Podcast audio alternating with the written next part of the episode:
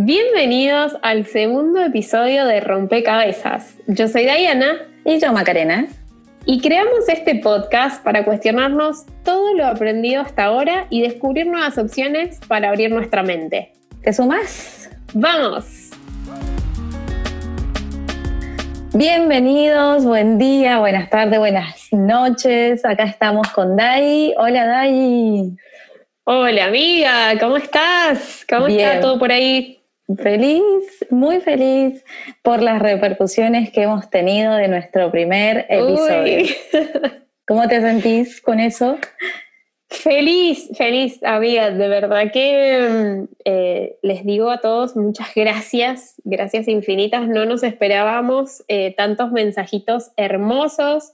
De verdad que estamos encantadísimas, no sé, súper felices. Estuvimos todo el día eh, sin poder creerlo, pero bueno, agradecidísimas a toda la gente que nos acompañó, que nos escuchó, que nos apoyó, así que mil, mil, mil gracias. Me sumo a eso, Dali.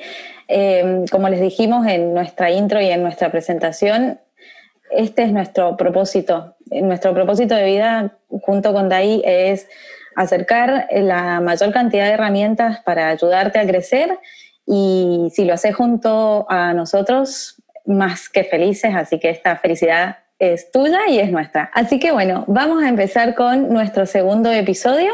En el día de hoy vamos a hablar del miedo. Qué lindo tema. Qué tema. Miedo en mayúsculas. Tal cual.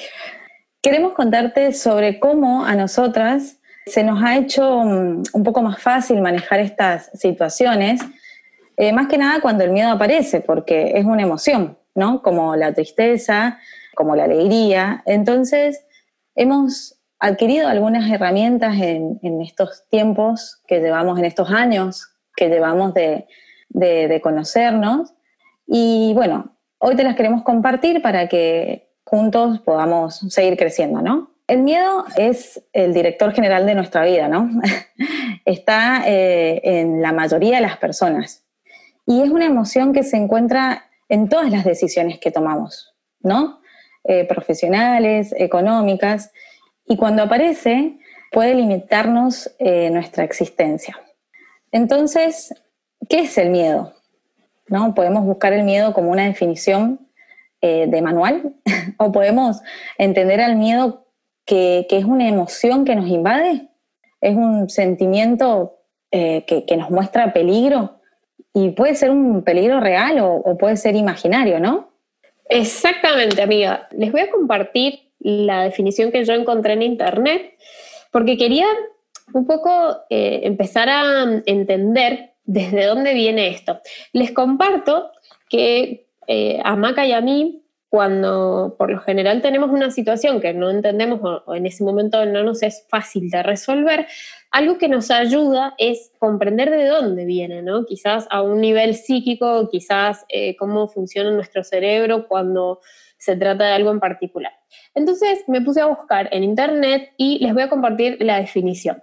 Dice, el miedo es una sensación de angustia provocada por la presencia de un peligro real o imaginario. Quiero que en sus mentes pongan en negrita subrayado la palabra imaginario.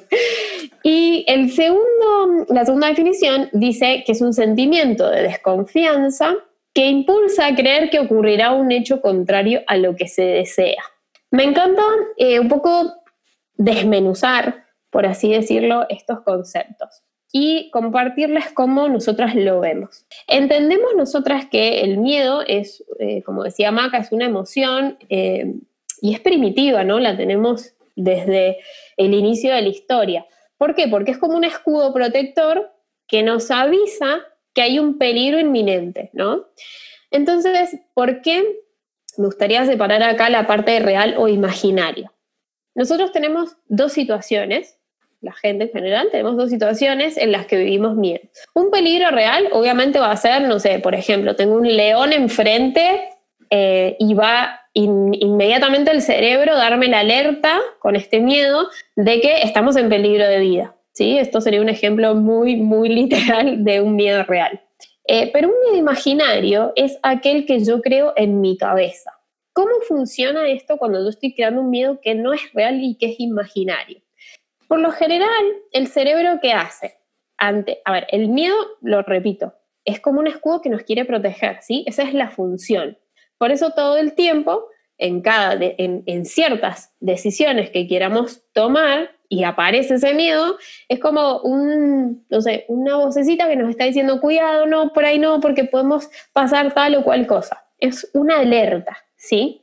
Pero el poder diferenciar si es real o imaginario nos va a permitir atravesar ciertas cosas y no quedarnos en el lugar de dejar de hacer cosas por miedo. Estaba escuchando ayer a, un psicólogo que contaba que el miedo como decía Maca, además de ser como el director general de nuestras vidas, es increíble la cantidad de cosas que eh, hacemos dejamos de hacer o ni siquiera nos permitimos hacer por el miedo. Y ahí es donde quiero hacer hincapié en la parte imaginaria porque está sumamente enlazada con esto. Por ejemplo, en cuanto a un miedo imaginario, ¿qué es lo que sucede en nuestra mente? El miedo, como habíamos dicho recién, viene generado de, una, de un pensamiento, ¿sí? Es una emoción, como por ejemplo la tristeza, como decía Maca, pero deriva de un pensamiento. Fíjense qué importante esto. ¿Qué quiere decir? Que yo, por ejemplo, voy a tener una decisión frente a mí, importante, a tomar, ¿sí? De inmediato siento el miedo de avanzar con esa decisión porque no sé qué es lo que va a pasar. ¿Y qué sucede? Hay un pensamiento que está en mi cabeza que me está diciendo, no, no vayas por ahí porque si vamos por ahí y pasa tal o cual cosa, no vamos a poder enfrentarla, etc. Entonces, en ese momento, ese pensamiento da como la orden de alerta, me genera esa emoción y muchas veces me paralizo y no avanzo. ¿A qué quiero ir con esto? Que imagínense poder identificar cuando ese pensamiento no me está dejando actuar y poder empezar a trabajar en eso en realidad.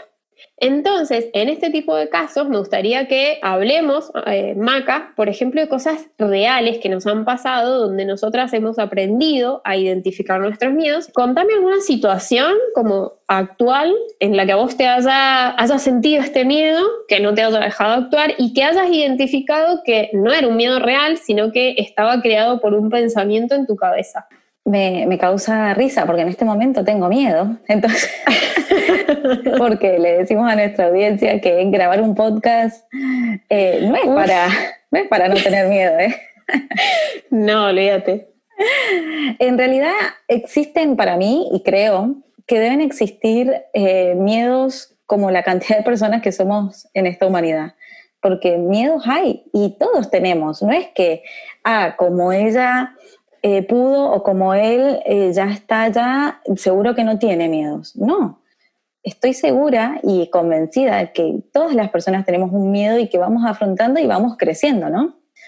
Entonces, eh, el último miedo más grande que yo enfrenté, que, un poco les adelantamos en, el primer podcast, es el, venirme a vivir a Inglaterra, ¿no? El desarraigo, el tomarme ese avión el dejar todo en casa y tomarme, mm, eh, tomar esa decisión y, cambiar mi vida por completo. Yo recuerdo, y, se los puedo asegurar a todos los que están del otro lado, remontarme al, momento que el avión aterrizó en España y era inevitable que, las lágrimas no se me cayeran porque dije, porque dije lo hice, lo hice. Y, lo enfrentás, que, que seguramente eh, el día que vuelva a saltar en el trampolín eh, pueda, decir lo hice. Pero, sí. pero cuando, cuando aterrizó el avión en Madrid y, dije, acá estoy, no lo puedo creer. Y con mi valija, solo una valija, mi perrita, que, que les cuento a todos, a nuestra audiencia, que me traje a Umi. Umi es nuestra perrita de hace ocho años, vive con nosotros. Y yo y era un temblor que tenía en el cuerpo, porque todo lo que se me avecinaba, todo lo que conllevaba toda esa decisión, era miedo, claro que sí, y tenía miedo. Pero hoy, después de seis meses de ese momento, ya no tengo miedo a volver a volar y volverme a ir a otro país. Si me sale la oportunidad, si nada, tengo que volver a Argentina o, si tengo que irme, no sé, a Suecia o, o a Suiza o a España, yo ya viví esa experiencia, o sea que ya no tengo ese mismo miedo, ¿no? Entonces, es ganarle, o sea, no hay otra, no hay otra que enfrentarlo, ¿no?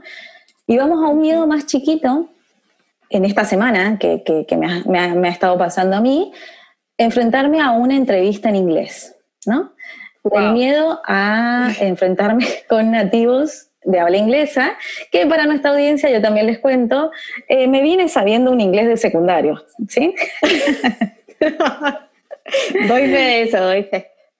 O sea que mi inglés eh, no es muy bueno, pero he estado estudiando y capacitándome. Entonces, enfrentarme a entrevistas en inglés con nativos o gente que habla muy bien inglés, para mí es un desafío. Y cada vez que tengo una entrevista, claro que voy con miedo. Mis manos empiezan a sudar, mi voz empieza a temblar, empiezo a saltar para liberar esa energía y esas endorfinas que tengo y las enfrento. Y, y mi cabeza empieza, pum, ¿qué va a decir? ¿Qué va a pensar? Eh, ay, ¿cómo me va a escuchar? Uy, ¿qué va a pensar de, de, mí? Que yo no sé hablar, que no le voy a entender. Eh, ay, seguro no me toma. Y empieza, bucu, bucu, bucu, bucu.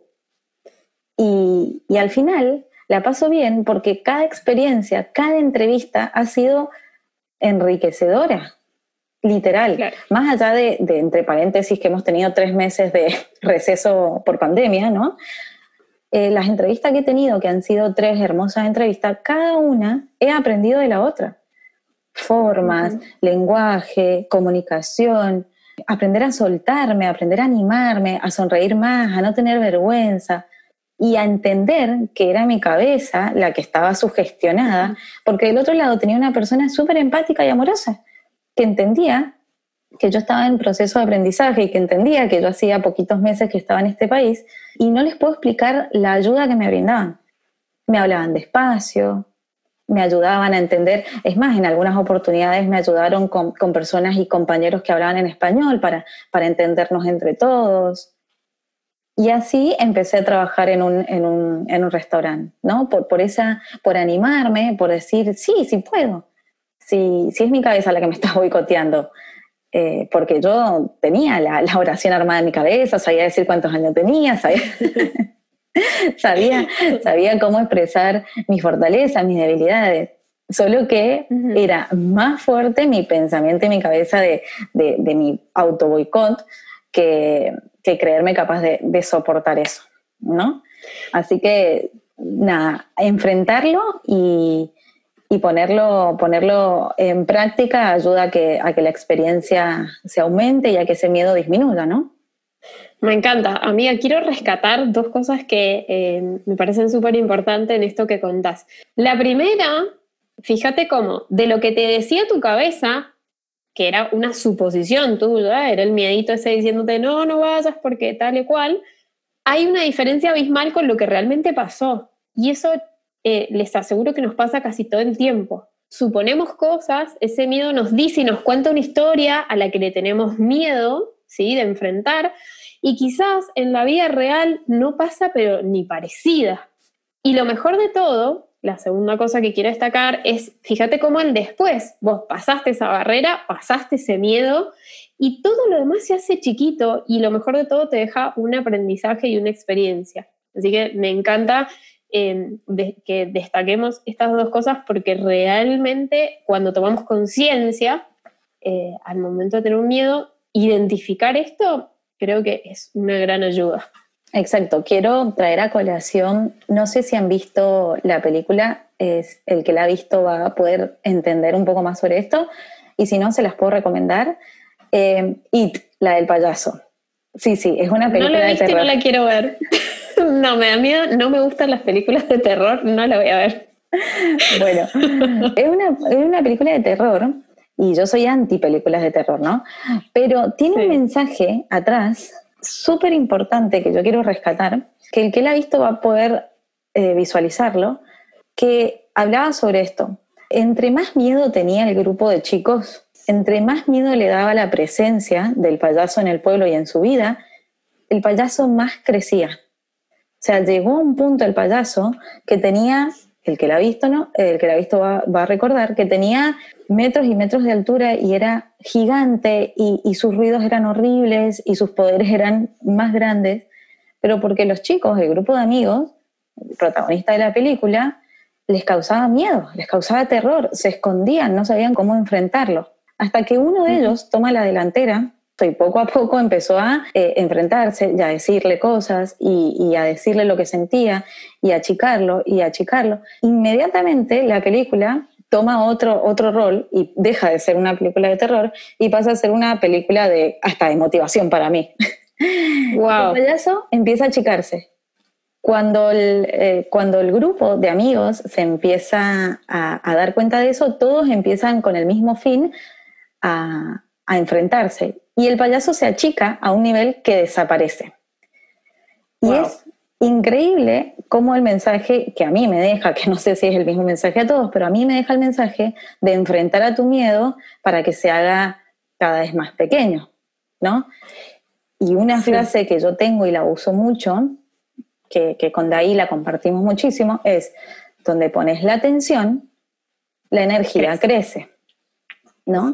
Entonces, entre más atención le das a algo, más va a crecer ese algo. Entonces, si más atención le das a tu miedo, más va a crecer ese miedo. Si más atención le das a tus valores y tus fortalezas, más van a crecer esos. Me encanta, amiga. Me encanta y es muy real. Ahora sí creo que me convenciste, puede ser que vea esa película. De verdad que, qué loco, pero sí, es, es tal cual. Muchas veces idealizamos y magnificamos en nuestra cabeza algo que, que realmente es, eh, puede ser súper chiquito, o sea, todo está en nuestra cabeza. Entonces, está bueno tener herramientas para identificar eso y, y, con eso empezar a trabajar, para empezar a poder equilibrar esas cosas y que no sean limitaciones para llegar a donde queremos, ¿no? Para terminar nuestro podcast de hoy, te vamos a dejar cuatro pasos para atravesarlos. ¿sí? Cómo atravesar estos miedos, que para nosotras nos ha sido muy útil y que cada vez que se nos presenta esta situación, eh, lo trabajamos de esta forma para saber si estamos capacitadas para enfrentarlos o no. ¿sí? Agarra tu cuaderno, agarra tu hojita, agarra tu anotador de celu y empezá. Número uno, pensá en esa situación que hoy te genera miedo y anótala. Paso número dos. Toma conciencia de que si esa situación es real o imaginaria. ¿sí? Por ejemplo, real cuando dijimos, cuando Dai comenta la situación del león, o por ejemplo, si estamos en un auto y vamos a 200 kilómetros por hora. Esa es una situación real, no es imaginaria. Estamos sabiendo que vamos a atravesar una situación complicada. Imaginaria es mental, ¿sí? Entonces toma conciencia de si esa situación es real o imaginaria y anótala. Tercer paso, agarra ese pensamiento y pensá qué es lo peor que puede pasar. Y volvete a preguntar, ¿qué es lo peor que podría pasar sobre eso? Y así, hacete las preguntas tres o cuatro veces. ¿Sí? Por ejemplo, vamos a hacer un ejemplo de, de esta situación. Entonces yo te pregunto, Maca, decime una situación a la que le tengas miedo en este momento y creas que no puedes enfrentar. Vamos con una situación real, real. Tengo miedo de viajar sola. Sola. Bien. Bien. ¿Y qué es lo peor que puede pasar si viajas sola? Que me pierda en la calle y que no me pueda comunicar con la gente, por ejemplo. Bien, Maca. Entonces, ¿qué es lo peor que podría pasar si no te puedes comunicar de manera fluida con la gente para decirle lo que necesitas? Que yo tenga que recurrir a otras herramientas, eh, por ejemplo, un traductor, que yo tengo el traductor de celu, eh, y bueno, recurrir a, a, traducir en español para que ellos puedan leer en inglés lo que yo necesito. O sea que en este caso quedaría como solucionado un poco ese miedo que tenías. Fíjense cómo de un miedo súper grande que Maca puede tener de decir, no, ni siquiera voy a sacar un pasaje sola porque no, no voy a poder defenderme y qué pasa si me pierdo.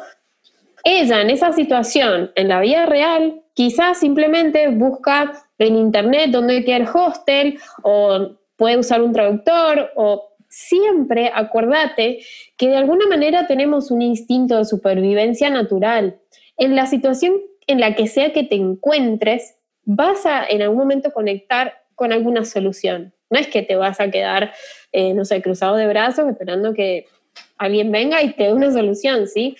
En cada situación en la que te encuentres hay salidas, hay opciones. Entonces, es tratar un poquito de acercarnos a eso y minimizar toda esa suposición y ese miedo gigante, ese payaso gigante como es la peli, que se hace grande porque nosotros lo creamos así. Exacto. Y por último, el cuarto paso, ya dijimos el primero, el segundo, el tercero, y el cuarto paso que te queremos eh, compartir es que puede ser que aún no te sientas preparado para, para afrontarlo.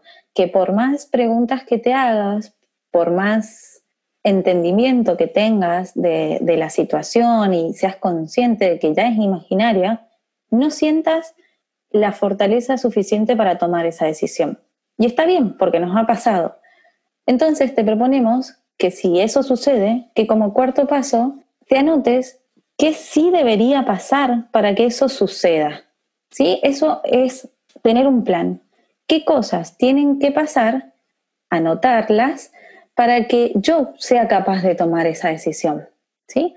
Por ejemplo, si yo sigo pensando que no me creo fortalecida para hacer este viaje, bueno, entonces necesito capacitarme un poco más en el idioma para poder generar esa fortaleza que, necesito y poder salir eh, a expresarme como yo deseo.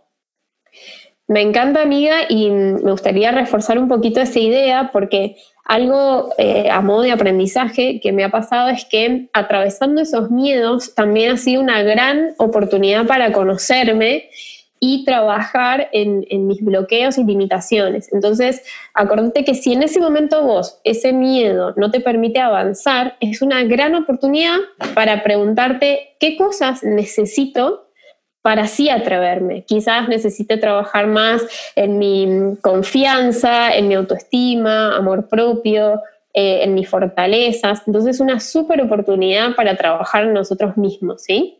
Y bueno, por último, voy a cerrar con una frase que mm, me gusta mucho de Ellen Johnson, que dice, si tus sueños no te dan miedo, entonces no son suficientemente grandes. Me encanta, amiga. Ha sido maravilloso este episodio número 2. Como siempre lo decimos, crecemos juntos, seguimos trabajando también nosotras en nuestros propios miedos te invitamos a que eh, te, los cuestiones como nosotros, que sigas trabajando, que hagas la tarea en casa y nada, que seas muy feliz. Nosotros somos muy felices, estamos agradecidas de corazón. Nuestras redes sociales, arroba rompecabezas-podcast y te dejamos nuestro correo electrónico que es rompecabezaspodcast.gmail.com. Nos vemos en el siguiente episodio, te esperamos y te mandamos un abrazo virtual. Adiós. Adiós.